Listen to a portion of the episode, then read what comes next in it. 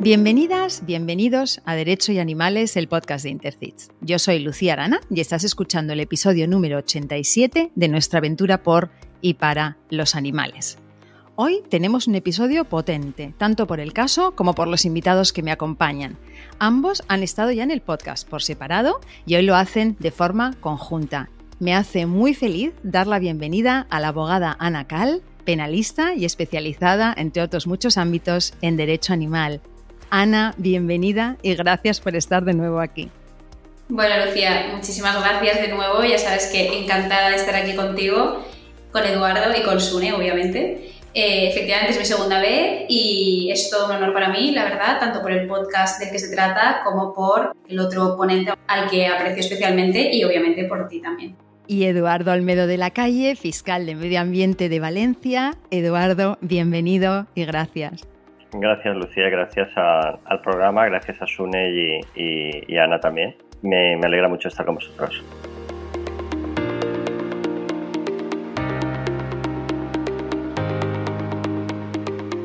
Ambos estuvisteis ya en el podcast, Eduardo en el episodio número 2 y Ana en el número 41. Recomiendo a todos nuestros oyentes que los escuchen. Hoy estáis juntos porque ambos habéis tenido un papel predominante en un caso histórico en los delitos relacionados con el maltrato animal en nuestro país. Y para ubicarnos, quería empezar por hacer como un pequeño listado de los principales implicados en el caso, cuyos hechos se produjeron entre el año 2014 y 2016. Entonces yo lo que he detectado son cientos de cachorros de multitud de razas, como luego detallaremos, decenas de clientes estafados, la sociedad Girocadel Center SL, cuyo negocio era la tienda de mascotas Mascotas Valencia.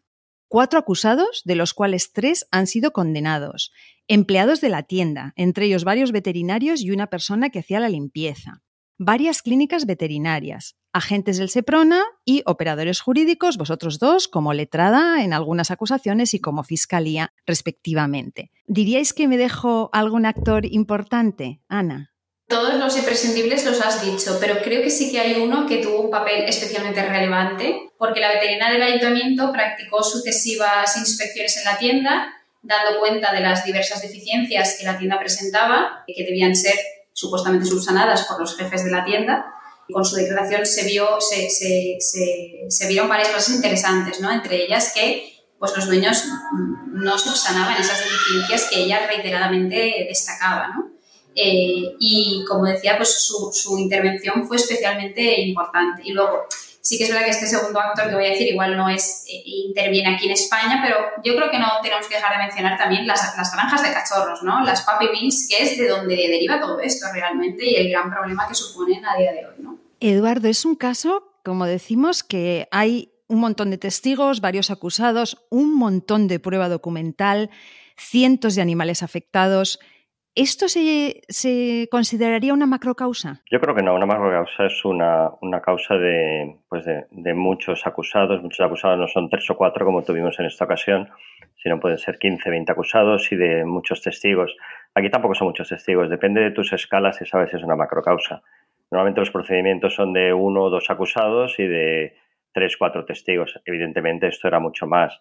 Normalmente los procedimientos son de media hora, una hora, una hora y media, dos horas y esto fueron siete días, si no me equivoco. Entonces, em, en ese sentido no es una macrocausa. Lo que es una macrocausa es en el, en el sentido de que es la primera de estas características que, tiene, que se celebra en España, la primera que, que tiene una condena y además una condena yo creo que ejemplar. Veremos si la audiencia provincial, que está ahora el recurso pendiente de, de esta sentencia, en cómo deja esta sentencia, si la mantiene, si la reduce, si la absuelve, todo puede ser. Pero bueno, la importancia que tiene es en el sentido de que, de que empieza a no, ser, a no salir gratis para este tipo de macrogranjas de importación de animales eh, a España, empieza a no salir gratis el, hacerlo sin cumplir con los requisitos legales. Si me permites, ha dicho Ana también, antes ha hablado del tema de la perito veterinaria. El, para mí fue, el, vamos, para mí y para la juez en la sentencia fue muy importante, pero aparte de eso, a mí me gustaría destacar el actor que no estuvo en el juicio, que fue el Ayuntamiento de Valencia esta causa se produce porque el Ayuntamiento de Valencia no hace nada por impedir que esta tienda siga allí. La tienda, hay multitud de denuncias, todo el mundo conocía que estaba allí, hubo inspecciones de los veterinarios del Ayuntamiento de Valencia y, sin embargo, la policía, la policía local de Valencia intervino y el Ayuntamiento de Valencia no ejerció sus competencias en este sentido, no cerró la tienda desde un primer momento. Esto no es una crítica ni a la policía local de Valencia en absoluto, ni a los veterinarios del Ayuntamiento de Valencia en absoluto que bueno, participaron en el juicio y no depende de ellos el decir si se denuncia o se cierra una tienda. Ellos hicieron su labor y quien no eh, actuó en su medio momento fue el Ayuntamiento de Valencia. Después de esto, evidentemente, tras las denuncias, precisamente, si no me equivoco, de Ana, que fue la que inició con un perjudicado la denuncia, se inicia el procedimiento, lo sigue la Fiscalía y el Ayuntamiento de Valencia o la Policía Local de Valencia se pone la aspira y hace lo que tiene que hacer. Pero para mí el déficit del actor que debió intervenir, debió actuar en un primer momento y quizá no hubiéramos llegado a tantos animales muertos fue el Ayuntamiento de Valencia de esta época. Vamos a ir deshaciendo el ovillo, si os parece. Nos vamos a ir poniendo en situación con algunos datos. A esta tienda de Valencia llegaban, según declaraciones de algunos testigos, dependiendo de cuál, entre 20 y 30 perros cada 15 días o unos 50 animales dos veces por semana. O sea, sea cual sea la cifra exacta de la que estemos hablando, es una barbaridad que ya nos debería hacer saltar todas las alarmas, simplemente esa cifra, ¿no, Ana? Sí, por supuesto. Vaya por mm, adelante decir que yo estuve en la tienda varias veces, además, y yo puedo decir que nunca he visto una tienda así. Es decir, animales, te puedo decir 150 eh, o 200 animales totalmente hacinados y, como bien dices, de muchísimas razas. Entonces, esto quizá para un comprador que nunca haya tenido un animal, quizá no le llama la atención. Pero para las personas que igual estamos, no digo, no digo para nada que seamos expertas, pero sí para las personas que estamos un poquito más familiarizadas con, con el tema animal, vamos a decir, llama muchísimo la atención eh, este tipo de multicriaderos, porque realmente un criador es especialista en una raza en concreto, ¿no? Pero claro, en absoluto tiene o te puede conseguir cualquier tipo de raza. Eso siempre decimos que es eh, una circunstancia que necesariamente ha de llamar la atención y se ha de poner el foco sobre ella. Es decir, cuando ahora ya, afortunadamente, esto parece que va a cambiar, ¿no? Pero cuando se va a un negocio y, y en este caso un criador y te puede conseguir cualquier tipo de raza, saltan todas las alarmas. Porque esto te hace presumir eh, que de donde vienen esos perros son precisamente de las granjas de cachorros, porque son el único lugar en el planeta donde se almacenan todo tipo de razas de cachorros. Uno de los testimonios dice que vendían unos 80 a 100 perros al mes y que las navidades eran una locura. Esto mientras cientos de miles de animales son abandonados en las perreras de este país, ¿no? ¿Qué opinión te merece esto, Eduardo? Pues en mi opinión, es que a lo mejor estoy muy, muy extremista hoy. En mi opinión se tendría que prohibir en absoluto la venta de cachorros, porque por lo menos mientras exista abandono. O sea, cuando existe un superávit de, animales, básicamente perros, aunque perros y gatos también, que están eh, sin persona que los cuide, no tiene sentido que haya gente criando para, para poner en el mercado más animales. Entonces, en mi opinión, o debería restringirse de una forma masiva e importante, o bien debería esperarse que hubiera un déficit de cachorros para poner cachorros a la venta. Decía Ana hace un momento que otra bandera roja clarísima era la de las razas diferentes, ¿no? A mí me sorprendió muchísimo al leer la documentación porque creo que son todas las razas que yo conozco. Estamos hablando de Rottweilers, Chihuahuas, Golden Retriever, Cavalier, Tekel, Bichon Maltés, Border Collie, Terranova. Yo es que no sé si conozco alguna raza más, desde luego todas las que están de moda, ¿no? Y esto nos lleva al origen de todo, que como decía como ha dicho Ana, son las granjas de cachorros, en este caso de Eslovaquia. Cuéntanos mm, más en detalle dónde compraban los perros, Ana, qué documentación obtenían allí y por qué. Pues mira, aquí realmente todo empezó porque eh, con una persona en concreto, cuando una persona en concreto me contacta, ¿no? que yo la, había conocido en el Río de Valencia, es decir, mi vinculación con ella, eh, yo no sabía nada de su vida. Y me empezó a contar pues, que en X calle de Valencia había una tienda donde ella había adquirido un Terranova y le parecía todo muy extraño, aparte que había muchísimos perros y sobre todo porque su perro presentaba múltiples patologías. Entonces fue tal, digamos, su indignación que ella por su cuenta averiguó que ese perro venía concretamente de Eslovaquia. ¿Cómo lo averiguó? Rastreando el chip que presentaba el animal en una base de datos eh, que había en Eslovaquia, que parece ser es la más famosa para rastrear chips. Entonces, estos perros, en su inmensa mayoría, si no en su totalidad, venían del este, concretamente de Eslovaquia, ¿no? Entonces, ¿cuál era la clave para ellos, para los acusados? Era que, eh, de esto no se habla en el juicio, pero vamos, eh, eh, lo relato porque creo que es importante. Ellos adquirían en Eslovaquia estos perros los adquirían ahí por el bajo coste que a ellos les suponía. Esto es importante, ¿no? La compra masiva de perros, cuando igual cada perro les costaba 50 euros, ¿no? En, en nuestra moneda. Entonces, los compraban allí, ¿cómo los compraban? Pues lo más pequeños posibles, ¿para? Para que esa cría masiva pudiera continuar esa rueda lo más rápido posible, ¿no? Porque cuanto más pequeños sean los perros que venden, más rápido pueden vender y más cantidad pueden vender. Para ello, ¿qué hacían? Ahí nos tenemos que, referir al origen, ¿no? A Eslovaquia. Eh, hacían pasar a los perros como que tenían tres meses, falsificando la documentación, es decir, que en origen en Eslovaquia se produce esa primera falsificación que a nosotros no nos compete tanto, ¿no? No nos compete realmente, jurídicamente, nos compete la falsificación que se cometía aquí, que de eso hablaremos después. Pero que hacían era adquirir esos perros en Eslovaquia, en esas granjas de cachorros, a un precio irrisorio, vamos a decir, siendo ellos conocedores de que esos perros no tenían los tres meses, que es la edad que se necesita para cruzar, en este caso, todos los controles y las fronteras para llegar a nuestro país, ¿no? Entonces, ellos eran conocedores, como digo, de que no, como no tenían los tres meses, esa supuesta vacuna de la rabia que supuestamente tenían eh, ya interpuesta, o bien no era cierto que la tenían, o bien carecía totalmente de efectos, ¿no? Entonces ellos, conocedores de todos estos extremos, adquirían esos perros para qué? Para seguir, como digo, esa rueda, es decir, tanto el origen, la venta masiva, como aquí realmente ellos querían continuar con realmente, paralelamente, ese negocio aquí, traer los más perros posibles, lo más pequeños posibles, por dos cosas, tanto para adquirirlos lo más rápido posible como porque parece ser que a los, a los compradores perdón, les resultaba más atractivo eh, un perro de una edad muy pequeña, por aquello de, ay, qué mono el perro tan pequeñito, etcétera, ¿no? Entonces, esto era básicamente el modus operandi que, que, demostraron tener los, los acusados. Si me permites, Lucía, en ese sentido, a ver, el problema es, básicamente es el último que ha dicho Ana. El problema es que la gente eh, piensa que es mejor tener los perros pequeños. La gente demanda perros pequeños, los niños de las familias demandan perros pequeños. Entonces, mejor tenerlos con dos meses que con tres meses.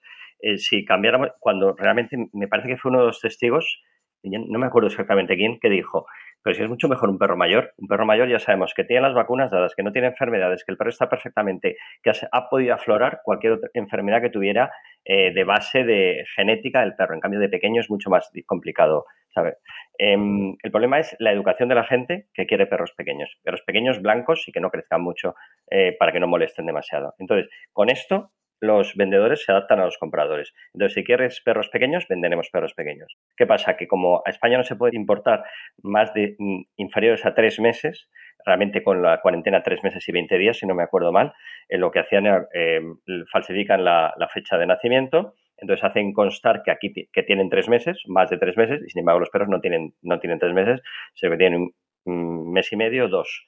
Eh, problema que hay con esto eh, los perros les destetan demasiado pronto, pierden la inmunidad de la leche materna, eh, hacen viajes por carretera infames de, me acuerdo Ana cuánto era, 1500 kilómetros me parece que era, que era el, esto. Em, claro, todo esto repercute en la salud de los animales y bueno, son más, más em, susceptibles de coger los virus, parovirus, coronavirus, etcétera, etcétera. Esos perros pequeños llegan a España, demasiado pequeños, eh, llegan enfermos y encima con las deficientes condiciones sanitarias de las que luego hablaremos, pues te puedes imaginar en el estado que vienen. Eh, coge uno el parovirus, todos tienen parovirus. Eh, no es lo mismo un parovirus a un perro de seis meses que a un perro de dos meses, con lo cual la mortandad es, superior. Entonces, todo esto es el cóctel definitivo para que, que acabara la cosa como acabó. Efectivamente, era, era una, cosa que te iba a preguntar, Eduardo, concretamente sobre el viaje. El viaje que hacen desde eh, tantísimos kilómetros, llegaban por carretera, a menudo de noche, eh, llegaban en un estado, como dices, Eduardo, pues penoso, ¿no? Llegaban enfermos. Entonces, em, lo que os propongo es que pongamos un ejemplo concreto que sea representativo de lo que ocurrió a otros muchos cachorros. No sé si este que comentabas del Terranova o algún otro, Ana, ¿nos puedes contar en detalle lo que vivió alguno de los clientes con su animal para que, que es realmente representativo de lo que vivieron otros muchos? Te voy a poner un ejemplo de un cliente en concreto, pero es importante eh, dejar claro que esta situación que le pasó a este cliente fue mm, literalmente mm, el calco de situación que le pasó a muchos otros, como bien dices, ¿no? Es decir, fue una situación que se repitió mucho y, es brutal la situación.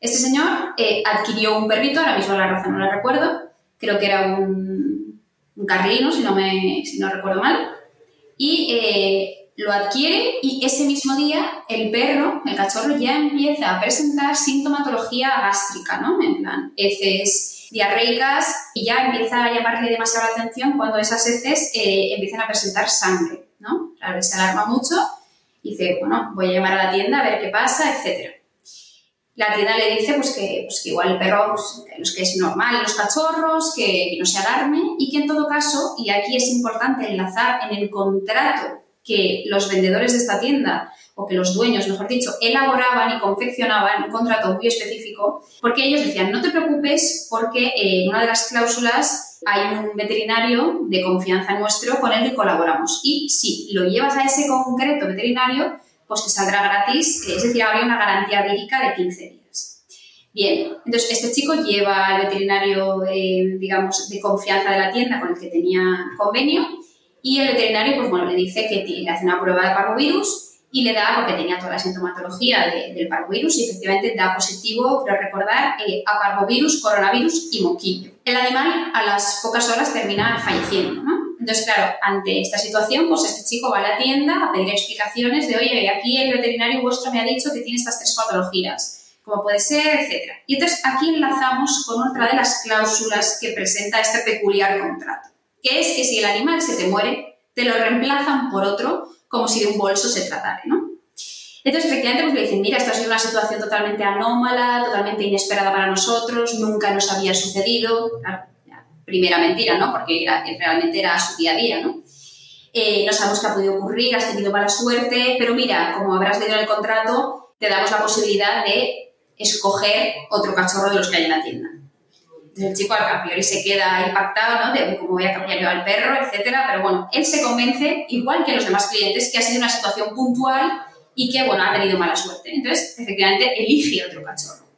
Y aquí esto está en conexión con lo que he dicho al principio, de a ellos les sale más rentable cambiarte el perro por otro porque les cuesta muy barato ese perro, les cuesta muy barato.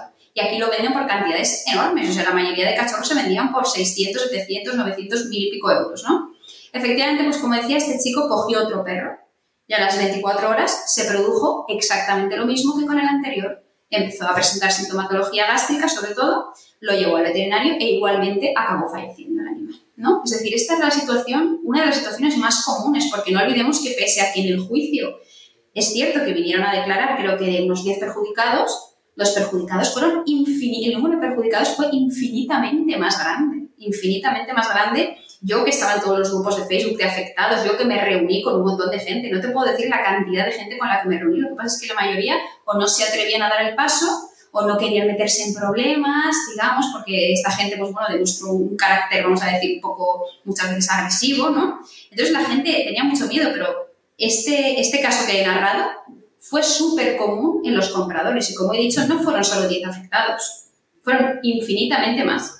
Has, comentado que mm, en algún se corre la voz, ¿no? Se corre la voz, se hacen grupos de Facebook, hay grupos que en las redes sociales que comentan el tema y quería volver a algo que comentaba em, Eduardo al principio, ¿no? Que es que se realizan varias inspecciones por parte del SEPRONA. Eduardo, ¿estas inspecciones qué resultado arrojan? Pues em, arrojan básicamente las mismas conclusiones que se arrojaron en el juicio, que había un déficit de. Había. Mm, mm, vamos, ¿cómo lo diría? Bueno, directamente la documentación estaba falsificada que la atención higiénico-sanitaria de los animales era deficiente y que la tienda no estaba en condiciones de funcionar. Lo que pasa es que en un primer momento, como he dicho, era competencia del Ayuntamiento de Valencia, que no cerró, ya cuando, cuando entró el SEPRONA ya, y entró el tema no de los animales o del maltrato animal o de la deficiencia sanitaria, sino que entró el tema de la falsedad documental, entonces pues ya fue diferente, claro. Entonces ya la falsedad documental entra otro delito distinto que ya entra justicia en, en funcionamiento, en teoría. Digo en teoría porque debería haber, saltado las alarmas antes, claro. Entonces, cuando entra la fase documental, ya la Guardia Civil se pone las pilas, no porque no se las hubiera puesto antes, sino porque es cuando empieza a saber de qué va el tema y ya hacen un atestado en condiciones, ya hacen un análisis de los, de los chips de los animales, se detecta que vienen de, de Eslovaquia, básicamente, y se detecta eh, que hay una falsedad documental de otro tipo.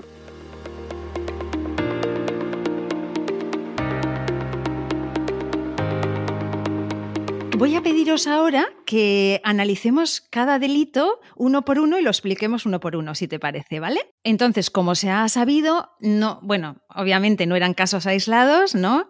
Sino el modus operandi de esta gente. Entonces, para que nuestra audiencia entienda eh, desde el punto de vista ya penal, ¿no? Ah, vamos, si os parece, a analizar punto por punto los delitos de los que se les ha acusado. Entonces, si te parece, empezamos, Ana, por el que más nos interesa en este podcast, pero que quizá a nivel de justicia no es el más eh, el que más pena tiene, pero es el de delito continuado de maltrato animal. Entonces, explícanos sobre todo en este caso el concepto de continuado.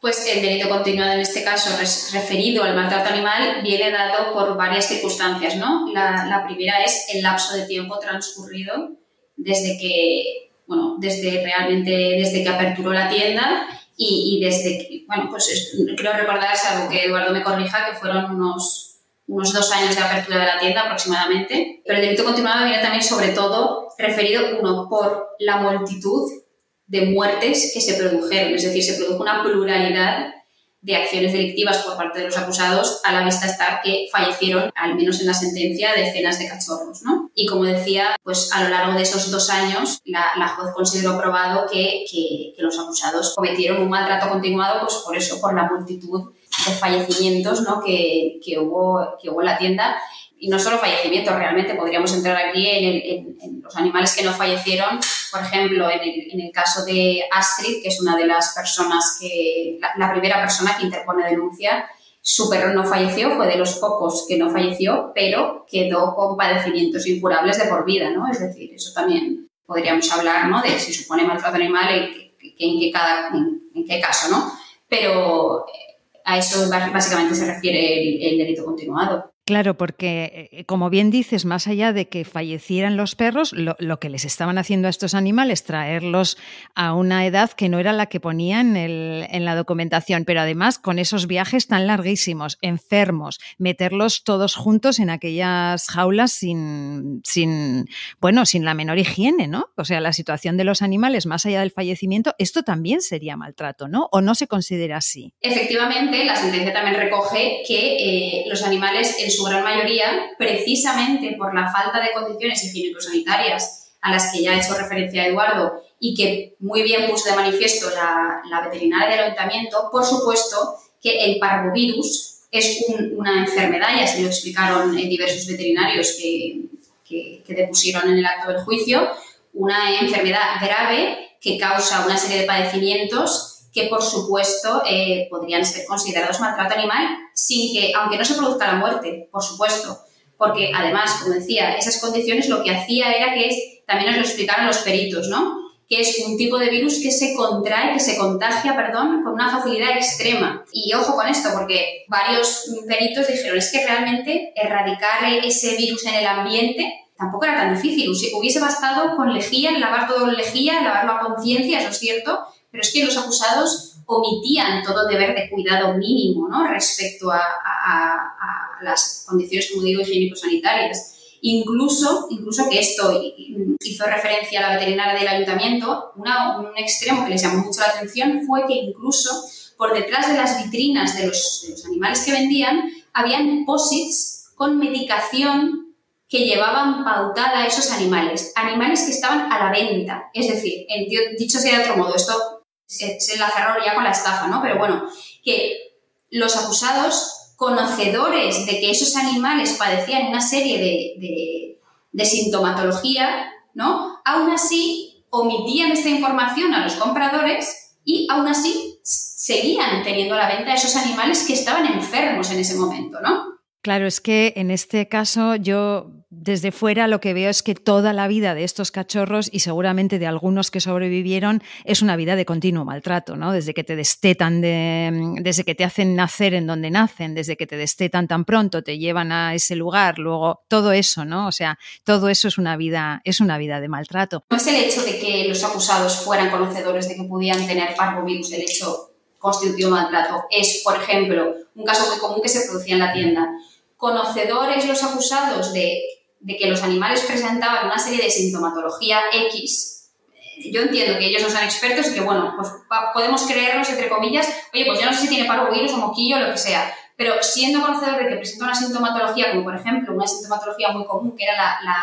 las heces diarreicas sanguinolentas, el hecho de que los acusados no llevasen, no ingresasen en un hospital veterinario, porque esto vimos que era lo que sucedía, tenían un cuartito detrás una serie de jaulas eh, con rejas metálicas, quiero decir con esto que dejaba pasar, es decir, no había ningún control de de impedir la propagación de los virus, ¿no? Porque ya me dirás tú, una rejita metálica, el control que hace a la hora de, evitar la propagación de, esas enfermedades, ¿no? Es decir, ellos en lugar de llevarlos e ingresarlos en un hospital para tratar esos problemas, lo que hacían era dejarlos en la parte de detrás, en una salita que tenían ellos a hoc expresamente hecha para eso, omitiendo pues, todo deber que de cuidado y realmente respecto a la salud de los animales, ¿no? Y es decir, ellos los dejaban ahí y bueno, pues lo que pasaba con, con ellos, pues bueno, sí que es cierto que había veterinario de la tienda que por el día iba, pues les ponía vías, etcétera, pero reiterar a los peritos que la tienda no estaba habilitada para ingresar cachorros. Es decir, que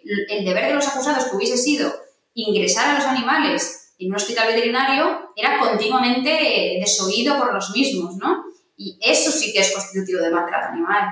Si me permites, Lucía, sobre el tema de maltrato hay una serie de cosas que, ha adelantado Ana, pero me parecen importantes. Es decir, en primer lugar, la mayor parte de los, perros, si no todos, murieron por enfermedades infecciosas, parovirus, coronavirus, etc.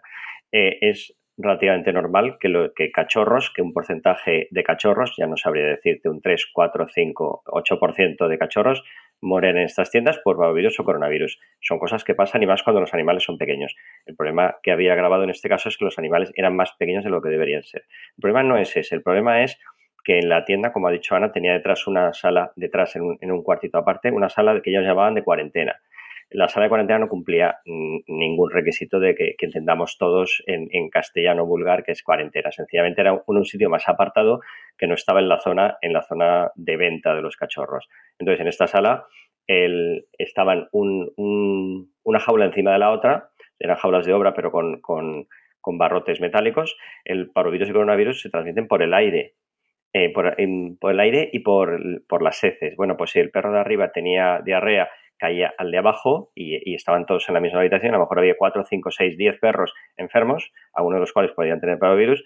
Esos en 24 horas, por decirte mucho, tenían todos el parvovirus. Si encima pasa, como ha dicho Ana, que eh, no solamente eso, sino que había perros enfermos a la venta, cosa que está expresamente prohibida por la legislación valenciana, porque tenían después el, ahí detrás el POSIT que decía em, antibióticos, antibióticos porque tenían, evidentemente, tenía una infección. Entonces, eh, perros enfermos en la zona de venta, perros sin aislar en la zona de cuarentena. Después esos perros sin aislar podían ir también a la zona de venta, pues estaban todas las, toda la, tienda mal. ¿Cuál es el problema de todo esto? El problema es el dinero, es todo económico. O sea, si hubiera sido barato mm, el aislamiento, si hubiera sido barato el, una limpieza general, no, no, no, hubiera habido ningún problema. El problema era que lo que recomendaron, ya me parece que era uno de los peritos que vino a juicio, era aislamiento de 20 días. Reducir la tienda 20 días. 20 días son ¿cuántos cachorros? ¿70 cachorros, 80 cachorros que no se venden? ¿Cuánto vale un cachorro? ¿500, 600 euros? Pues multiplica. Entonces, todo el problema es económico.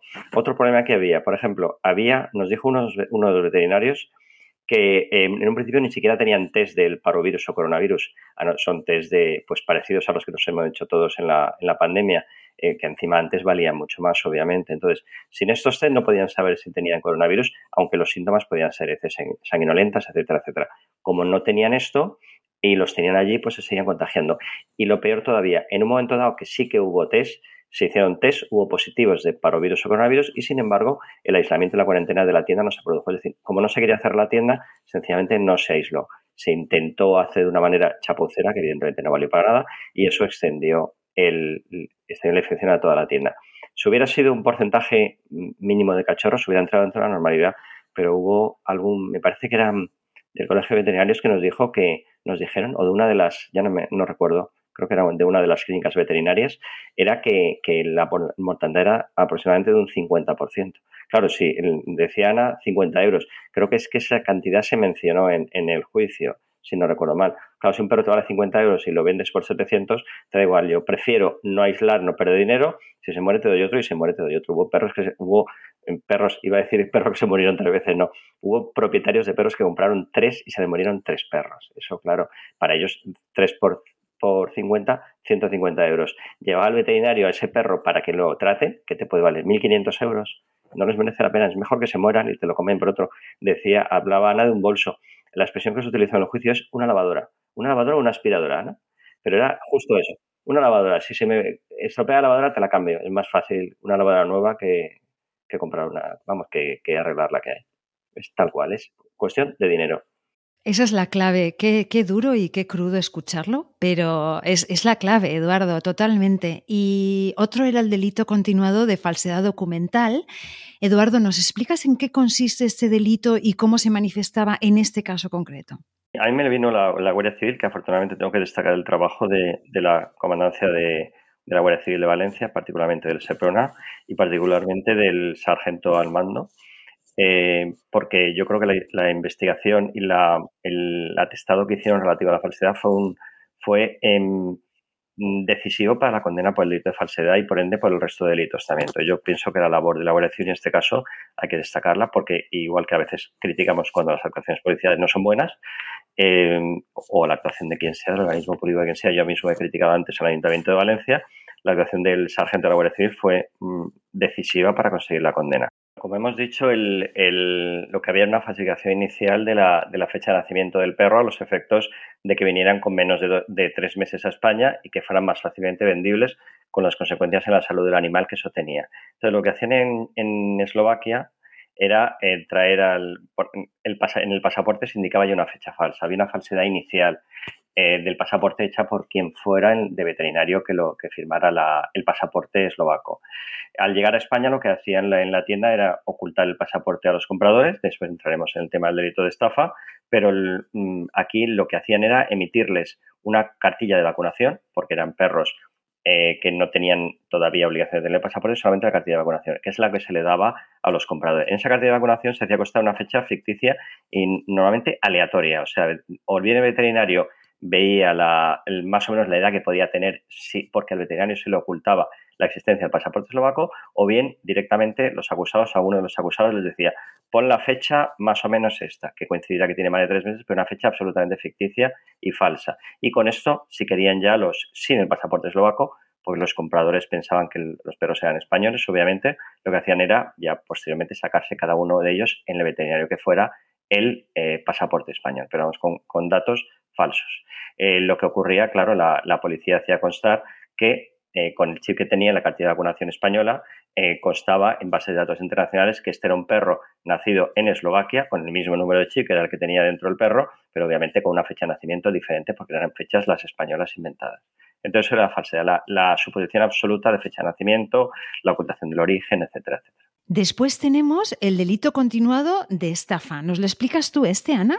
Eh, el delito continuado de estafa, eh, bueno, hay que tener en cuenta que esto era una serie de estafas producidas por los mismos acusados, ¿no? A lo largo del tiempo, que actuaron con, un mismo dolo, utilizando los mismos métodos, como, como ya hemos dicho y como luego seguiremos desarrollando, y en un ámbito espaciotemporal eh, similar, ¿no? Entonces, esta estafa tenía, a mi juicio, tres patas, ¿no? Ya que hablamos de, de animales, tres patas. Las tres patas era ocultar el origen no nacional de los perros, porque esto en, el juicio se practicó bastante prueba al respecto, es decir, muchos de los perjudicados se les preguntó directamente, ¿usted si hubiera sabido que el perro no era nacional, lo hubiera adquirido aún así? Respuesta de la mayoría de ellos, no. Ah, no, y los abogados de la defensa, ah, no, ¿y por qué? ¿En qué se diferencia un perro nacional de un perro eslovaco? Y muchos, con muy buen criterio, contestaron, pues mire, al menos presupongo que en, España eh, hay mayores controles, ¿no? Eh, mayor cercanía de todo, es decir, que a, priori presupongo un mayor control sanitario en España que en países eh, ¿no? del este. Con lo cual, no, no hubiera comprado el perro si de haber sabido que, que no era nacional, ¿no? Entonces, esa era la primera pata de la estafa. Decir que, porque de hecho en, en, prueba documental incluso se, aportó, se aportaron conversaciones de WhatsApp, ¿no? En que, de la tienda con compradores. Quiero saber si el perro es nacional. Sí, nacional tres meses. Siempre contestaban la misma respuesta. Contestaban lo mismo, ¿no? Sí, nacional tres meses, ¿no? Segunda pata de esa estafa. Era, como digo, lo de los tres meses. Es decir, ellos, conocedores como eran de que los animales eran mucho más pequeños, aseguraban a los compradores que el perro tenía tres meses.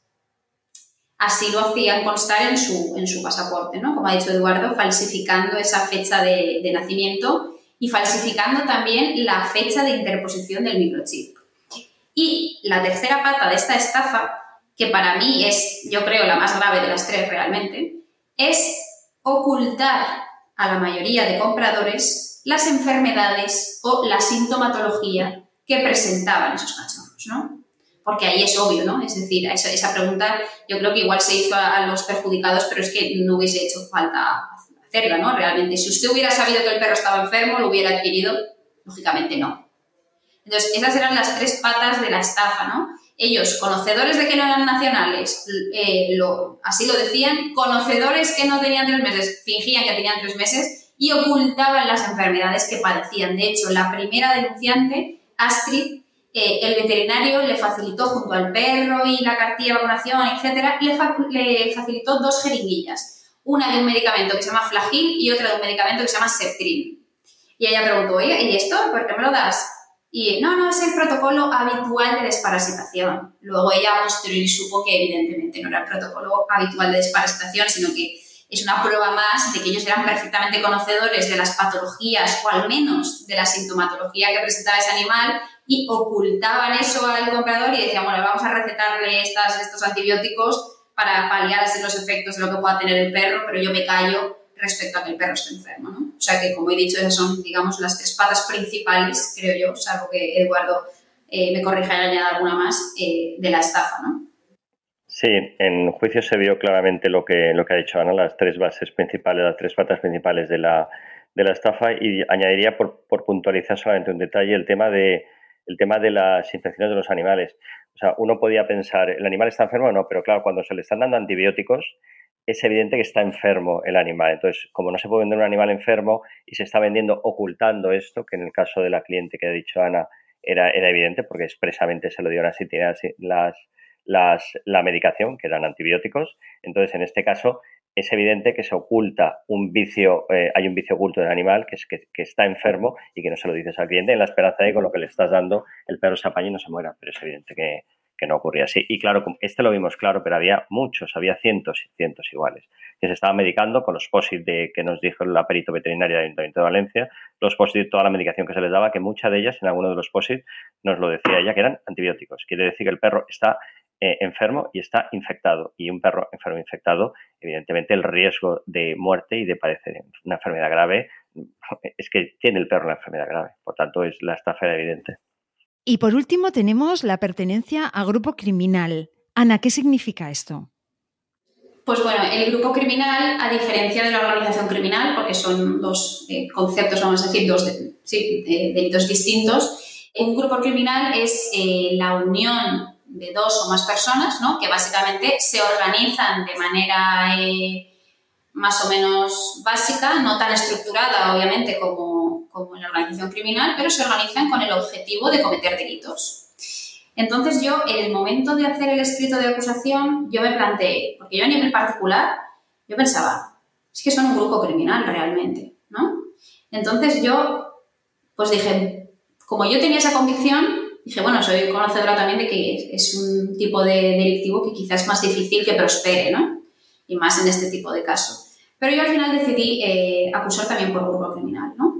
Eh, porque básicamente aquí eran, piénsese que son tres personas, eran cuatro en el inicio, pero bueno, tres condenadas, realmente bastante organizada, ¿no? Independientemente de que en el grupo criminal eh, no sea un tipo tan, tan exigente en cuanto a circunstancias como la organización criminal, eran tres personas que a lo largo del tiempo se organizaban realmente dando órdenes y estructurando una tienda con normas concretas, etcétera, todo encaminado a cometer delitos. Y es que ellos realmente, esta no era la única tienda que tenían. Es decir, era su modus operandi desde el año de la Catacum, con diversas tiendas repartidas por España. Nosotros realmente a día de hoy no sabemos cuántas tiendas tenían y siguen teniendo estas personas. Eh, quizá Eduardo esto lo pueda ampliar, ¿no? Pero vamos a dejarlo en, diversas, en diversos negocios relacionados con este tipo de, de ventas, ¿no? Entonces yo, pues bueno, sí que es verdad que fui la única acusación que formuló acusación eh, por grupo criminal y la verdad, a pesar de que yo tenía el convencimiento de que concurrían los requisitos, yo no me esperaba realmente que la juez eh, de lo penal eh, condenase por este delito, pero bueno, yo creo que para sorpresa de todo el mundo, finalmente eh, acabó condenando. Otra cosa es que luego la audiencia lo confirme la condena por ese tipo delictivo o no, ¿no? Pero yo sí que tengo la férrea convicción de que estas personas son un grupo criminal. En lo que, lo que también, aunque la traducción en, el, en la sentencia y el, en, el, en las penas a imponer no sea matemática, lo cierto es que sí que quedó claro y las investigaciones policiales así lo dijeron, que, bueno, declararon, si no me equivoco, un, teniente de Madrid y un teniente, si no me equivoco, de Pamplona, creo que era de Pamplona, que habían, habían participado en otras investigaciones eh, con uno de los acusados o con varios de los acusados. También hay otro procedimiento en Barcelona contra uno de los, de los condenados, que de hecho el juicio oral empezó el otro día, aunque se suspendió, con lo cual, y, el, el, delito es, son los mismos. Lo que hubo en su día una intervención en Gerona sobre otros acusados es lo mismo. Hay otro procedimiento en Valencia, en un juego de Catarroja, que es, eh, sin perjuicio de que está todavía en la investigación eh, judicial, que los delitos imputados son los mismos, con las mismas personas. Quiere decir que esto no, yo no entro a valorar si puede ser el delito o no puede ser el delito. De hecho, están condenados por él y la audiencia dirá en su caso lo que ocurre. Pero bueno, lo que quedó muy claro es que esta, esta operativa no era una cosa puntual de los acusados en, en, Valencia, en la calle Cardenal Benlloch, sino que era una, una operativa que se había venido repitiendo en muchas provincias de España eh, de la misma manera. Y como los acusados, hay también eh, gente diferente de los acusados de hoy que utilizan los mismos eh, eh, la misma estructura de importación ilegal de perros de Eslovaquia para vender perros en España con las mismas características. Pasaportes falsificados, fecha de nacimiento falsificados, eh, pésima atención sanitaria, etcétera, etcétera. Entonces, esto es una cosa que no es una cosa puntual. La importancia de esta sentencia precisamente es porque la primera que se condena a este tipo de gente por este tipo de operativas que son clavadas unas a otras.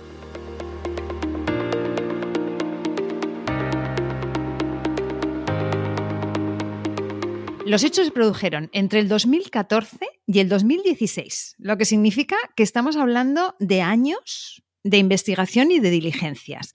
Me gustaría que me contéis qué podéis destacar de esa fase de investigación, si hay algo que recordáis especialmente, lo que queréis contar de ese momento. Hay una cosa que nos llamó la atención al principio era eh, analizamos la posible implicación de los veterinarios en los hechos, porque es evidente que ellos eran conscientes de lo que había en la tienda y de realmente ellos no denunciaron los hechos. Entonces, ¿hasta qué punto podían ser ellos los responsables?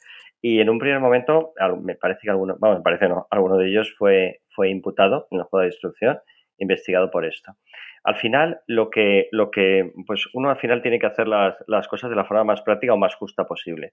Y decidimos, y de hecho yo cada vez estoy más convencido de que hicimos bien, de que, y en juicios se salió a la luz el hecho de que Em, nos decía uno de los veterinarios que estuvieron inicialmente imputados. Eh, yo veía lo que había ahí, pero mm, pensaba que me podía haber ido y haber dejado de colaborar en esto, y, pero los perros hubieran quedado allí. Entonces, si yo me voy y no trato de ayudar en la medida de lo posible con los escasísimos medios que tenemos, de la forma que fuera, que un profesional hubiera allí atendiendo a estos animales, nadie lo hubiera hecho, porque sé que es lo que hubiera pasado. Hubieran contratado a un auxiliar veterinario o el que limpiaba les hubiera administrado las, la medicación, etcétera, etcétera. Entonces, eh, hubo gente que, que estuvo allí, hubo veterinarios que estaban escandalizados con lo que hubo y que trataron en la medida posible de minimizar esos daños. Entonces, creo que hicimos bien en dejarlos aparte. No hubiera sido justo, hubieran sido condenados, por lo menos en la medida de lo, en la medida de lo que vimos a lo largo del juicio. Ana, ¿cómo recuerdas tú esta fase de, de investigación? Yo, en relación a lo que ha dicho Eduardo de los veterinarios, que yo también había pensado en destacar la figura de los veterinarios, yo creo que, su participación eh, es relevante también porque, igual que antes he dicho que las tres patas de la estafa, pues las defensas, su, propia estrategia de defensa tenía también tres patas. Una de ellas, la principal, diría yo, era echarle la culpa literalmente a los veterinarios. Esto fue una, estrategia continuada en el juicio. Eh, es decir, oiga, no, nosotros plasmamos esa fecha de nacimiento porque nosotros no tenemos conocimiento para saber cuándo ha nacido un perro. Eso es papel del veterinario. Igual que la supuesta falsedad en origen que se les reprochaba, ¿no? ¿no? Nosotros, ¿Ellos qué van a saber? Ellos vieron que toda la documentación estaba en regla y, simplemente ellos, con los pocos conocimientos que tienen, eh, digamos, veterinarios, pues habían de fiarse de los veterinarios. Pero En el juicio nos encontramos con que las declaraciones testificales de los, de los veterinarios eh, vamos, fueran totalmente opuestas a la estrategia de defensa pretendida por los acusados, ¿no? Porque los veterinarios básicamente, la mayoría dijeron, mire, en el caso concreto de este perro yo observé por su dentición que este animal no podía tener tres meses. ¿Se le hizo usted saber a los...? Sí, por supuesto, se le hizo usted saber. Aún así, los acusados le dijeron concretamente, un acusado aún así le dijo que tenía que poner otra fecha distinta a la dentición que usted estimaba. Sí, aún así me lo decían. ¿Usted lo hizo? No, yo me negué. Es decir, que los veterinarios destacaron en todo momento no solo el tema de la dentición, que ellos en reiteradas ocasiones destacaron que la dentición no se correspondía con la supuesta edad del animal, sino que además los veterinarios destacaron que continuamente les, les, decían, concretamente el más nombrado fue el acusado Carlos Canales Godoy, el veterinario le, decía continuamente, y así lo dijo, así lo expresó en el juicio, yo le, trasladé que había que hacer cuarentena, que había que seguir unos protocolos higiénicos sanitarios que yo ideé. ¿Le hacía este caso el acusado? No. Al principio me hizo caso, pero rápidamente dejó de hacerme caso.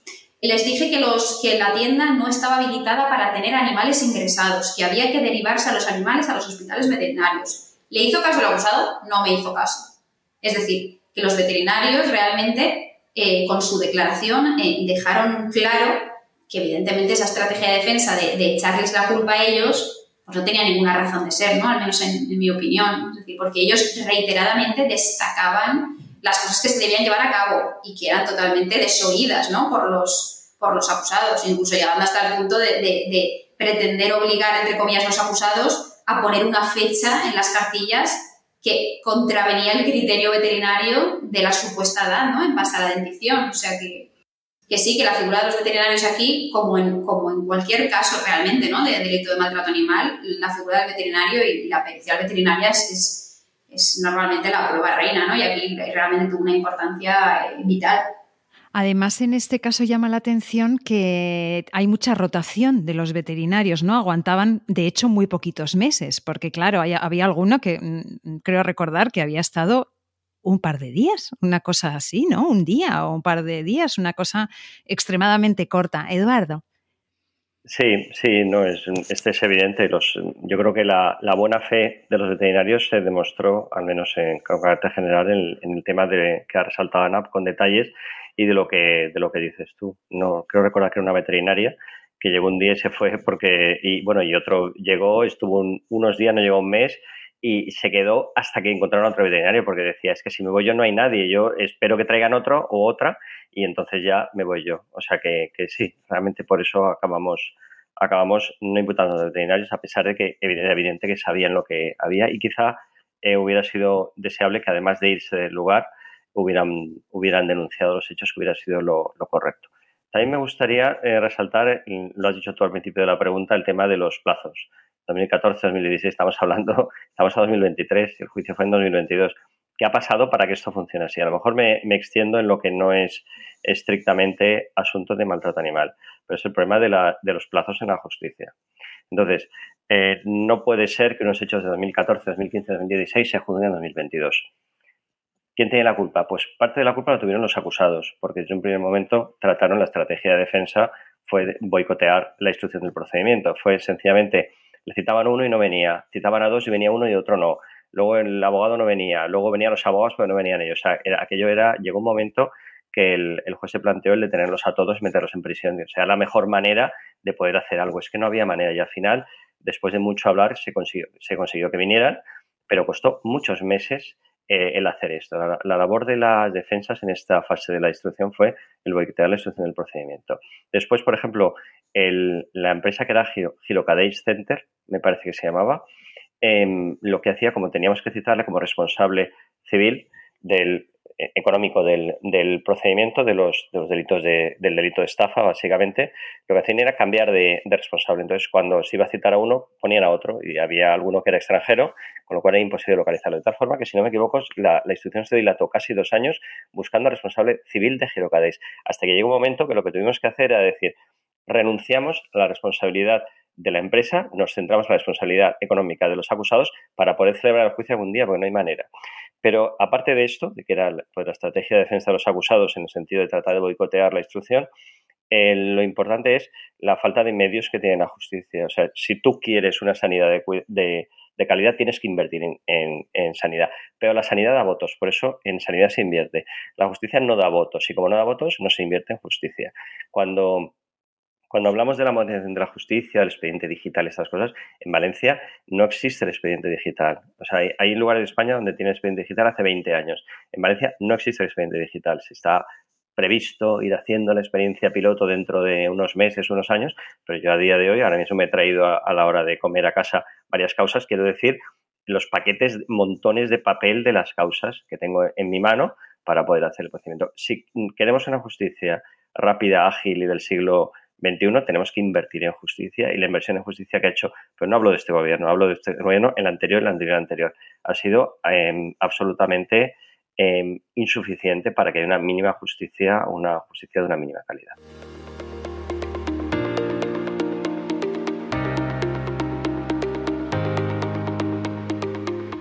Finalmente se llega al juicio, al juicio oral, que ya nos ponemos en el año 2022 y es un juicio que comentabais que duró como seis días o una semana. ¿Cómo fue? ¿Qué nos podéis contar? ¿Qué recordáis, Ana? Pues mira, yo creo que una cosa súper interesante que podemos destacar del juicio fue realmente en la antesala del juicio, porque yo hablando con Eduardo y con el resto de acusaciones, tanto la popular como la otra particular, pues siendo honestos, todos sabemos que a día de hoy todavía queda mucho por concienciar sobre el maltrato animal, ¿no? Es decir, que siempre que vamos a un juicio por maltrato animal, bueno, Eduardo estará más acostumbrado y sobre todo tiene otra posición, ¿no? Por, al ser fiscal. Pero al menos los abogados siempre tenemos el temor de, que, que se dicten sentencias absolutorias, ¿no? Por el delito que es. Yo soy sincera. Entonces, incluso por las circunstancias concretas del caso, hablamos con Eduardo y dijimos, vamos, ¿qué no les ofreceremos una conformidad a los acusados? ¿No? Por, miedo a que realmente pudieran, llegar el momento, el juicio pues, no saliese todo lo bien que pretendíamos o que esperábamos y pudieran dictar una sentencia absolutoria, ¿no? Con todo lo que yo conllevaba después de años de trabajo y de, lucha. Y entonces así fue, Eduardo dijo, con muy buen criterio, dijo, sí, pues mira, a mí me interesan sobre todo estos dos acusados, eh, estos delitos, etcétera, porque claro, se formulaban acusación por un montón de delitos, como ya se ha dicho, ¿no? Y entonces así lo hicimos. Les pedimos a los abogados de la defensa hablar todos y eh, creo que el portavoz fue Eduardo y dijo, mire, eh, les ofrecemos a ustedes básicamente una conformidad. Y ojo, lo interesante es que era una conformidad súper beneficiosa para los acusados. Porque creo recordar, y Eduardo me corregirá eh, si me equivoco, fue la conformidad pasada porque penas inferiores a los dos años para poder ser suspendidas, es decir, a nosotros lo que más nos interesaba era la condena por el delito continuado de maltrato animal, ¿no? Y por falsedad documental, porque realmente la falsedad documental estaba, digamos que era el delito que mayor seguridad nos daba de cara a una posible condena, ¿no? Y les ofrecimos, si no recuerdo mal, al final de negociar eh, un rato, el delito de maltrato animal, el delito de falsedad documental, con penas de no cumplimiento, cuidado, es decir, con penas que implicasen la no entrada en prisión de los acusados por informar favorablemente a su suspensión, ¿no? Y bueno, pues los abogados, eh, bueno, oye, pues así con un poco de esto, pero al final a, a bueno, pues vamos a trasladárselo a nuestros clientes, ¿no? Y la negociación duró nada, eh, segundos, porque volvieron y nos dijeron que no, que no, que, no querían conformidad ninguno de los acusados y que no les interesaba nuestro ofrecimiento, pese a, como he dicho antes, que era muy beneficioso, ¿no? Y luego, ¿quién nos iba a decir? Y, sobre todo, ¿quién les iba a decir a los acusados que al menos la primera sentencia que se ha dictado ese procedimiento, después de, de rechazar nuestra oferta, han sido seis años de condena, ¿no? Es decir, cuidado, porque claro, se les ofreció no entrar en prisión y rechazaron súper rápido. Con esto quiero decir, que ellos saben a lo que se enfrentan normalmente, es decir, están acostumbrados a este tipo de juicio y venían con la seguridad de que aquí no les iba a pasar nada porque total estos son cuatro animalitos que no importan a nadie y nosotros vamos con toda la seguridad del mundo. Y rechazaron prácticamente, yo estoy segura, sin escuchar la oferta, ¿no? Y por eso esa sentencia es tan importante, porque marca, digamos, un antes y un después, incluso para los acusados que venían, como digo, acostumbrados a hacer lo que les diera la gana con total impunidad, ¿no? Y yo creo que este aspecto, pues bueno, es interesante, ¿no? De, resaltar. Uf, yo tengo un nudo en la garganta escuchándote. Eduardo. Pues a ver, el, como ha dicho Ana, el, vamos, yo lo que lo que mantengo al respecto de lo que ha dicho Ana es que se les hizo, se les trasladó una, una oferta de conformidad que yo quiero entender que era muy beneficiosa para ellos. es verdad que, claro, cuando uno entra a un juicio no sabe cuándo va a ser una buena conformidad y cuándo va a ser una mala conformidad. Cuando uno mm, propone una conformidad, obviamente renuncia a parte de lo que de lo que tiene previsto, de lo que acusa, a cambio de conseguir una condena por lo que por lo que entiende más importante. En este caso, pues fuimos a lo más importante y en lo más importante yo era lo que había que garantizar. Dijeron que no, concretamente uno de ellos, yo creo que tampoco por parte de la de las defensas de los acusados había excesivo interés en esto.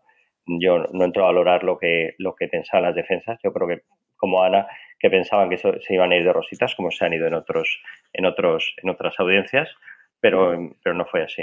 A ver, lo que el, el, juicio fue muy duro, sobre todo por la cantidad de, perjudicados que había y, y, iban contando con detalle lo que habían sido sus experiencias vitales de pérdida de sus, de sus, de sus animales y de, cómo había influido eso en su vida, la, gente que lo mal que lo había pasado y que era un, animal tras otro, otro animal tras otro, pues hubo, no sé, recuerdo, veintitantos testigos de, de propietarios de animales, pero en lo que se traslucía detrás de todo esto era que esto era la punta del iceberg de lo que, lo que había realmente, los cientos y cientos de animales que habían muerto por una dejadez en la, en, la, en, la, en, el tratamiento sanitario de los animales. Entonces, esto es lo que, lo que durante, no sé si fueron seis o siete días de juicio, lo que iba traduciendo y lo que iba calando. La absoluta mezquindad de los acusados en el sentido de que los veterinarios iban diciéndoles lo que había hay que aislar esto. Había un, otro, otro veterinario de otra clínica que les dijo, hay que solucionarlo esto, el parovirus está extendido, tienes que cerrar la tienda para conseguir un aislamiento con esta cuarentena, acabar con el, parovirus. Sin embargo, esto no se hacía, se siguen vendiendo y vendiendo y vendiendo. Y la cantidad de animales que fallecieron, y esto no ha salido, no ha salido en las sentencias. Fueron cientos y cientos de animales que fallecieron y nadie va, por ellos no, reclamó nadie. Como he dicho, Ana, había muchos propietarios de animales que se los cambiaron y bueno, se los cambiaron, se quedaron con el animal nuevo y el, el fallecido del fallecido nadie se acuerda. Entonces, para mí lo duro de este procedimiento fue lo, lo, que nos dejamos en el tintero, no, no lo que salió. Ana, tú tienes una publicación en Instagram sobre las granjas de cachorros, la vamos a poner en las notas del programa. En la documentación del caso que, yo pude leer para, preparar la entrevista, se dice en varias ocasiones, y vosotros también lo habéis repetido, que los clientes querían los animales cuanto más pequeños, mejor. Y de hecho, ponerlos en las manos de los clientes y que vieran lo poco que pesaban era una forma de venta muy eficaz. Estamos hablando de cachorros que deberían estar todavía mucho tiempo más con su madre. Desde la educación canina respetuosa eh, abogamos por seis, siete meses, ocho, o sea, cuanto más mejor. Y de madres que ni siquiera llegamos a imaginar qué vidas de horror están llevando. Ana, quiero que des un mensaje en este sentido. Pues mira, eh, yo siempre desde, desde el primer momento que, que, me enteré de la existencia de esta tienda, y como he dicho antes, tuve la suerte o la desgracia de ir en persona varias veces y, ver el tamaño de los, de los animales, ¿no? Que recuerdo un perro que no tenía ni dientes, recuerdo ese perro perfectamente, eh, que era un San Bernardo. Siempre pensé que quien compra, lo siento por, por, los, por los compradores, ¿no? Eh, pero quien compra en esta tienda y sobre todo los acusados y las granjas de cachorros, lo que hacen en esencia, entre otras muchas cosas, aparte de todos los delitos que ya hemos dicho, ¿no? Voy a decir algo, no, no desde el punto de vista ya tanto jurídico-penal, sino ya más desde el punto de vista moral, ¿no? Contribuye esta, este tipo de persona, contribuye a romper el vínculo más fuerte que existe en el planeta Tierra, que es el vínculo entre una madre y su bebé, entre una madre y su cachorro. Es que no hay otro vínculo más fuerte en la Tierra que ese. Y por no hablar de las consecuencias, tanto inmunitarias y a nivel comportamental también, tiene la separación, la separación prematura ¿no? de los cachorros de su madre. Es decir, al separar demasiado pronto al cachorro de su madre, las consecuencias eh, negativas para su salud, tanto física como psíquica, son infinitas, ¿no? Quiero decir, y, y, y abunda la, la, ciencia al respecto, ¿no? Es cierto que esto lo, los compradores normalmente no lo saben o no se paran a pensar en esto, ¿no? Pero yo creo que es un mensaje sobre el que debemos insistir, es decir, por favor, dejad de adquirir cachorros pequeños, o sea, tan pequeños. ¿Por qué? Porque es más mono el cachorro, es decir, es un mensaje necesario, por favor, no separéis a cachorros de días, de semanas de su madre, porque a, a nivel ya egoísta, ¿no? De la gente que, que no le importa eso, a nivel egoísta piensa que seguramente ese perro cuando sea, cuando sea adulto tendrá muchos problemas que todos derivarán de la separación prematura de ese cachorro de su madre. Entonces, aunque sea a nivel ya egoísta tuyo, a nivel particular, ahórrate problemas. Es decir, ¿no? Si, si quieres desechar el punto de vista moral o ético, has de saber que ese perro sí o sí va a tener problemas.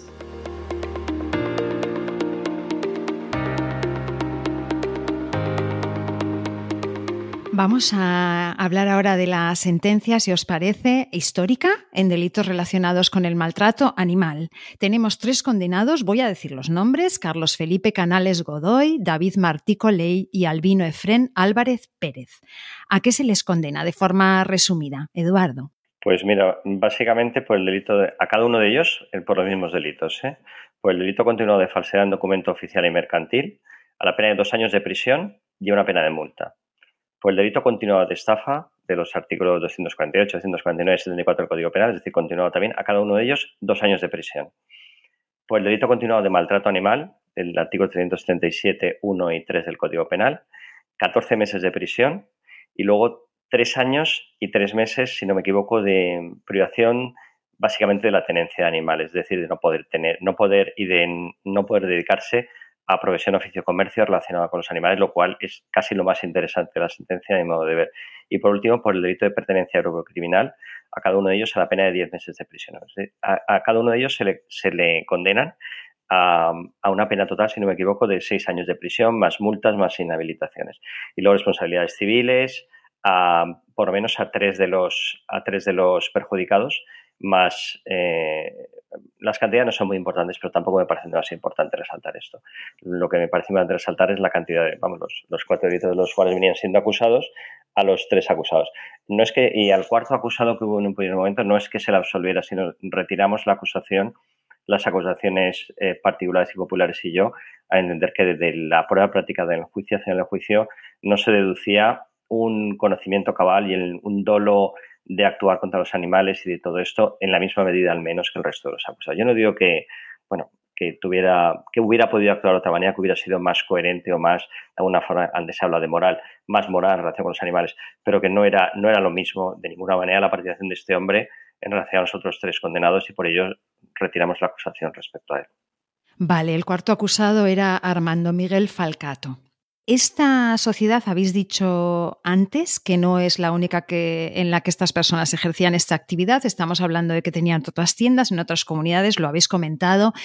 ¿Dónde están estas personas ahora mismo? Estas personas ahora mismo, eh, yo tengo conocimiento de que al menos una de ellas eh, desde hace tiempo no vive en España, sino que tiene múltiples negocios en el extranjero, negocios de, de mucho nivel, por así decirlo, que generan mucho dinero.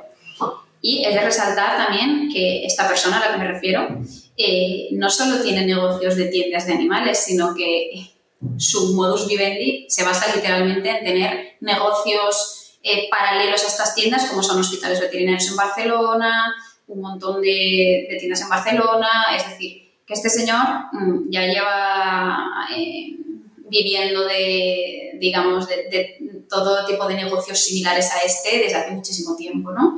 Y, los, el resto de acusados igual, igual, es decir, a día de hoy su posición geográfica pues la desconozco evidentemente, pero, pero siguen viviendo eh, la mayoría de este tipo de negocios, ¿no? Y yo quiero, eh, por si alguien nos escucha, eh, lanzar un breve mensaje de advertencia que ya lo hice en redes, y es que este tipo de tiendas a día de hoy sigue operando, sigue operando. Entonces, detectarlas es muy fácil. Entonces, simplemente hace falta dar unos pequeños, eh, unas pequeñas pinceladas para reconocerlas. Importante también, en plataformas de compra-venta de cualquier tipo de cosas, ya sea mil anuncios, etcétera, o a la pop, este tipo de tiendas se suele publicitar. Y de verdad, por si alguien nos escucha, evitad cualquier compra de animales por internet, porque la mayoría de anuncios provienen de este tipo de negocios. ¿Cómo, ¿Cómo, detectarlos? Pues es muy fácil. Como he dicho antes, te ofrecerán en el contrato el reemplazo del cachorro si fallece. Eh, te asegurarán en todo momento que los perros son nacionales, pero no podrán enseñarte fotos de sus padres ni de la camada. Y si te enseñan fotos de sus padres, te creas en Google la raza y seguramente te aparezca la primera foto en Google que te hayan mandado, ¿no? Eh, ¿Qué más razas? Tienen razas de todo tipo, o sea, de todo tipo de cachorros. Y si no la tienen, te dirán, no te preocupes que en una semana te lo podemos conseguir. Esos son realmente los, rasgos eh, principales o las señales de advertencia que nos, que nos han de llamar la atención, ¿no? Y por supuesto, cualquier, cualquier tienda online que te diga, cualquier anuncio, perdón, que te diga que te puede enviar el perro por correo o el gato por correo, son señales de alerta que nos deben hacer pensar. Como he dicho antes, si no se quiere mirar esto, esta problemática desde la óptica moral, al menos desde la óptica más, digamos, interesada, ese perro que vas a adquirir, si concurren estos rasgos que acabo de describir, seguramente fallezca. Entonces, por favor, a la gente que nos escuche, no compréis perros en plataformas tipo mil anuncios, porque el 99% provienen de este tipo de negocio.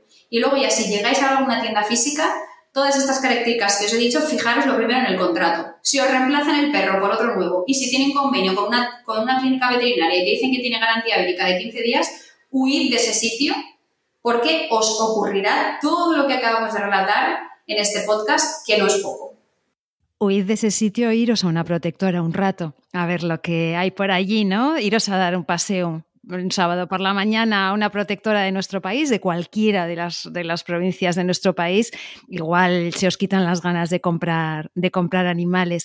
Eduardo, ¿van a entrar en prisión? Em, no lo sabemos, ¿quién lo sabe eso? En primer lugar está la posibilidad de recurso de apelación ante la Audiencia Provincial de Valencia, cosa que ya han hecho, están pendientes de los informes de las partes. Después, en el caso de que la, sentencia de la audiencia fuera condenatoria, es decir, continuara con una sentencia condenatoria como es actualmente, hay posibilidad de recurso de casación ante el Tribunal Supremo y ya en su caso habría, en su caso habría, podría haber eh, una vez la sentencia definitiva, se tendría que dilucidar si son merecedores de una suspensión de la ejecución de la pena o no. La suspensión de la ejecución de la pena es de la pena, o sea, de no es, no es de las penas globalmente, sino es de cada una de las penas. Como quiera que cada una de las penas es de inferior a dos años de prisión, para los acusados sería posible la suspensión de la ejecución de la pena, es decir, que las no entrarán en prisión. En, en este caso habría que valorarse básicamente el, antecedentes penales que tuvieran anteriormente. Uno de ellos tiene antecedentes, pero no, no, no por mm, ningún delito parecido a esto, sino por otros totalmente diferentes. Y habría que valorar el pronóstico de cometer nuevos delitos en el futuro. Obviamente, en este caso, eh, como bien se ha, salido a lo largo de, todo este, de toda esta grabación, eh, los acusados se siguen dedicando a esto en la actualidad y han hecho Em, han seguido esta operativa en el pasado en múltiples, en múltiples ocasiones. No quiere decir que hayan cometido otros delitos, pero sí que se dedican a esto y en estas circunstancias. Entonces, esto es lo que hay que valorar a los efectos de ver si no van, a entrar en prisión o no. Eh, no lo sé, eso es una cosa que deberemos tratar en el podcast número 256 de este programa, que más o menos será cuando tengamos noticias de la sentencia del Tribunal Supremo. Pues aquí estáis, ¿eh? Os estáis invitados los dos. Ana. Yo quiero decir, añadir simplemente a lo que ha dicho Eduardo, que efectivamente no lo sabemos, obviamente, que como ha dicho él, caben dos recursos, pero yo creo que la mayoría nos lo vamos a jugar en el recurso que va a resolver de apelación la Audiencia Provincial de Valencia. Porque el recurso de apelación es un recurso mucho más permisivo en cuanto a los motivos que se puedan formular. Eh, y de verdad donde creo que hay un riesgo eh, de que nos pueda, puedan o no estimar los recursos de la defensa es ahí, porque luego teniendo en cuenta de que esto se ha enjuiciado en un cuadro penal, vía casación sobre les quedaría eh, una vía de recurso que es, si no me falla la memoria, el 849.1 de la Ley de Enjuiciamiento Criminal, que es simplemente por infracción de ley. Es decir, llegado el momento, si la audiencia les desestimase el recurso al Supremo, no, podían, no podrían volver a esgrimir todos los motivos que hayan esgrimido eh, al recurso de apelación en la audiencia. ¿no? Simplemente podrían hacer un motivo por infracción de ley y además el del 849.1, no el del 849.2 ni siquiera, simplemente 849.1.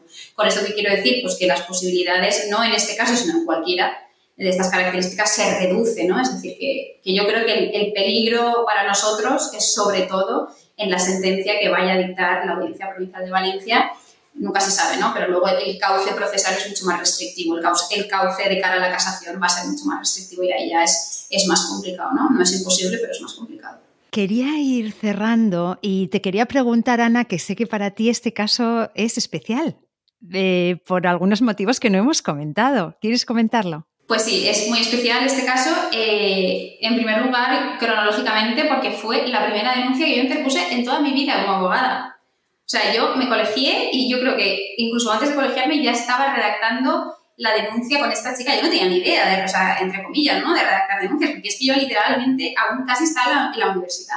de verdad, porque es que en esa época además no, hacía falta hacer ni máster como ahora. O sea, yo, aquí en la universidad, conocí a esta chica por el parque, en el río de Valencia, me contó la situación eh, y, y, yo dije, pues vamos a intentarlo, ¿no? Y además, todo el mundo me decía, eso es imposible, yo busqué denuncias por internet de casos similares, todos habían archivado, todos sentencias absolutorias, etcétera. Entonces yo al final le dije, pues vamos a intentarlo, ¿no? Porque no perdemos nada. Entonces yo como me veía muy verde, porque realmente lo estaba, eh, a mí me hablaron de un señor que se llamaba Eduardo Olmedo, de la calle, que era fiscal y se dedicaba, pues, eh, era fiscal de medio ambiente, y yo que, al cual yo no conocía de nada. Y entonces yo, a mí esa situación, pues yo en ese momento me venía grande, la verdad. Y entonces yo un día me planteé en la fiscalía de Valencia y dije, ¿está el señor Eduardo Olmedo de la calle? Y me dijeron, pues bueno, vamos a llamarle por teléfono a ver si está.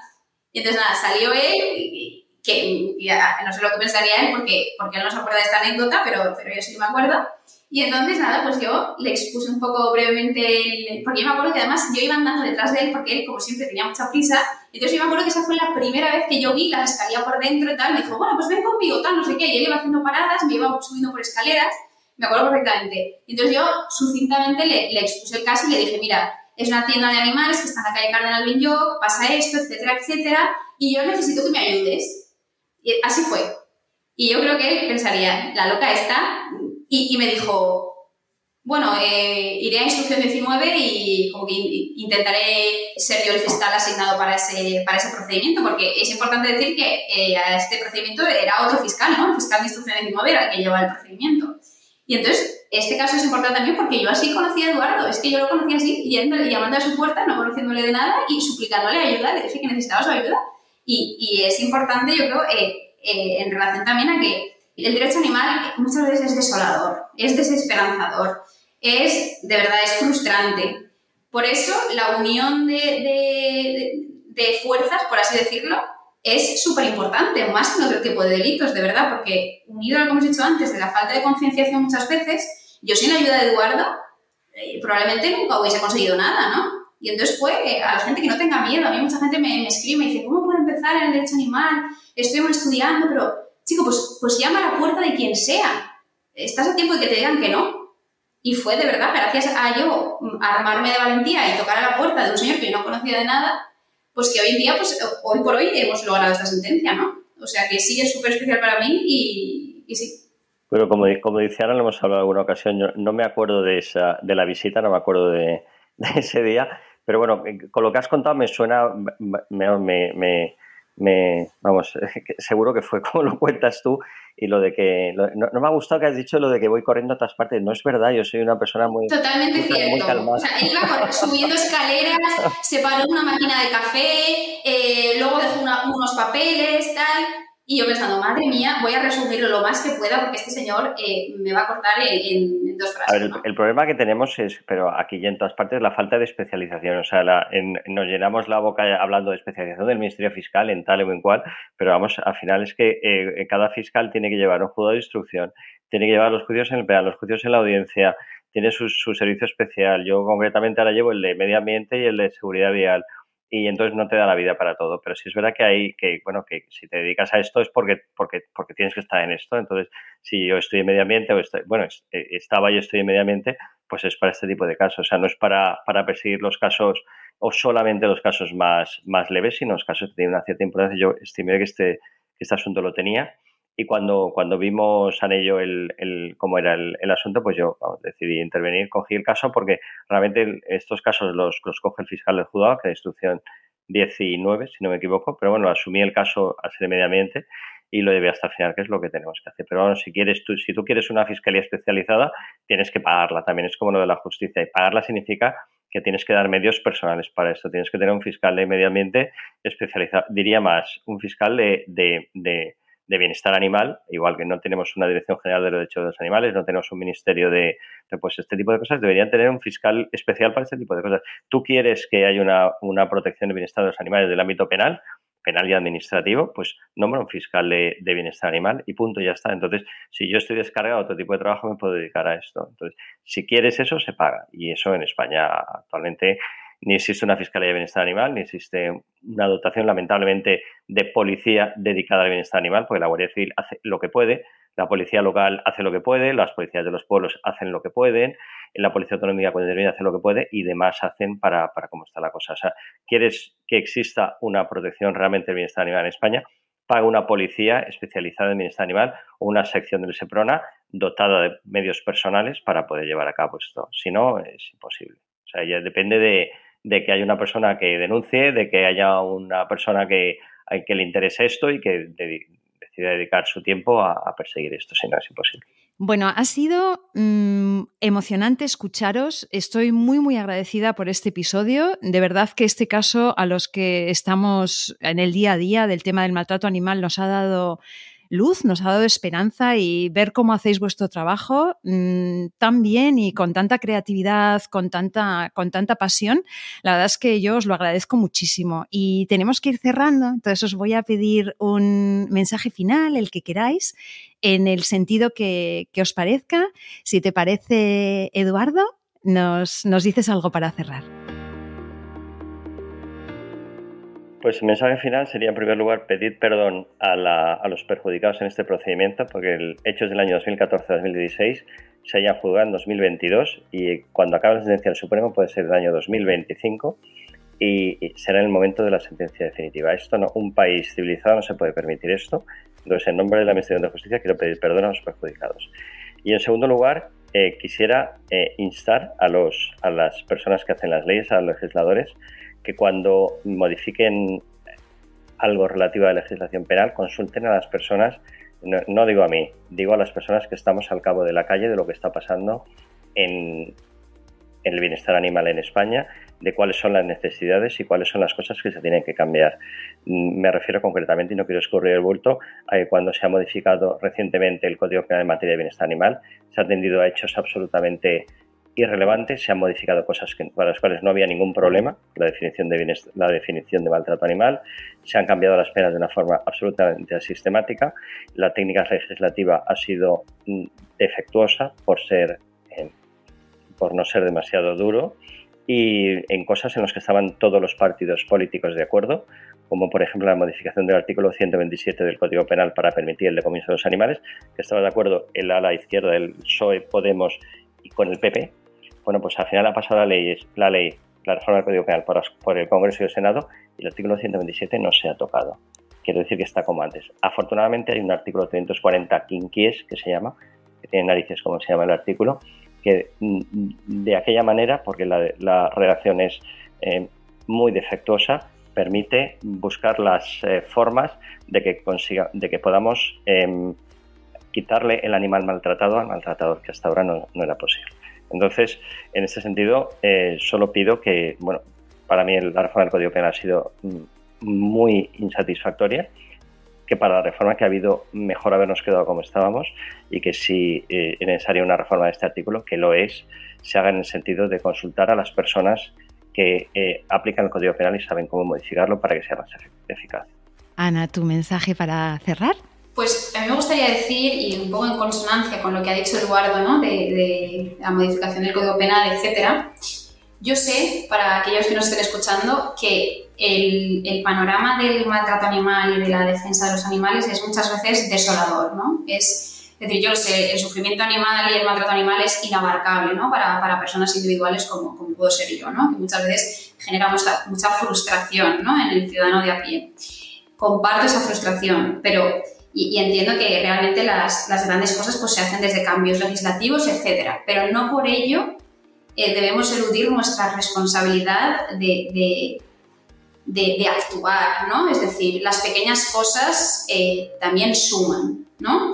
Y, y, y, como no sería yo si, si, no dijese una cita, voy a, decir una, voy a decir una cita muy típica, pero que es que siempre la digo en temas de animales, es decir, todos creo hemos visto la lista de Schindler, pero hay una cita de un proverbio, creo que es hebreo, que quien salva una vida, salva al mundo entero. En cierta manera es verdad, es decir, yo entiendo la frustración de muchos de nosotros, pero hacer, de verdad, os invito a hacer pequeñas cosas, pequeñas cosas. Si eres abogado, altruistamente a colaborar. Si no, si no tienes ninguna profesión desde la que creas que puedes ayudar a los animales, que yo creo que desde casi cualquier profesión se pueden ayudar a los animales, ¿no?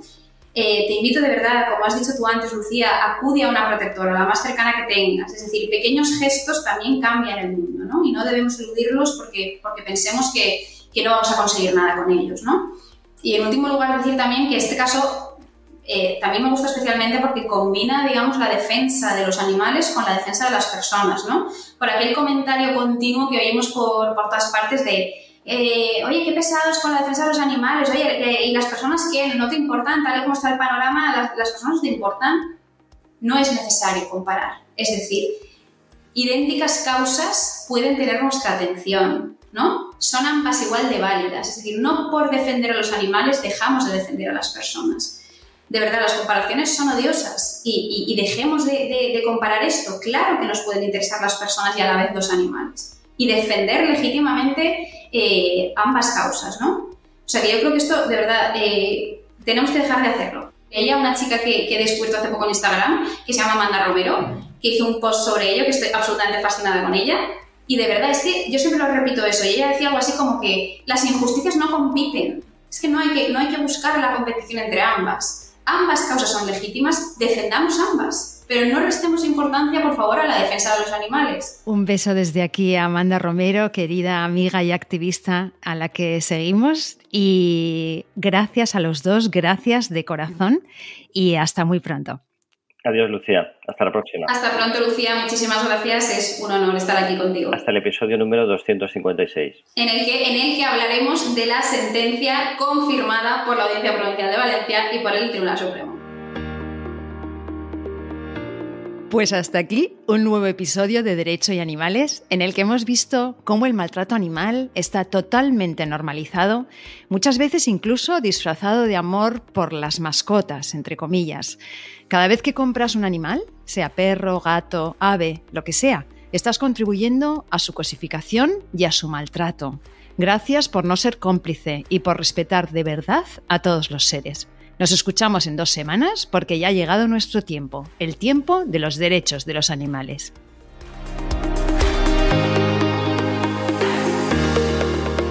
Nación Podcast te agradece haber elegido este podcast.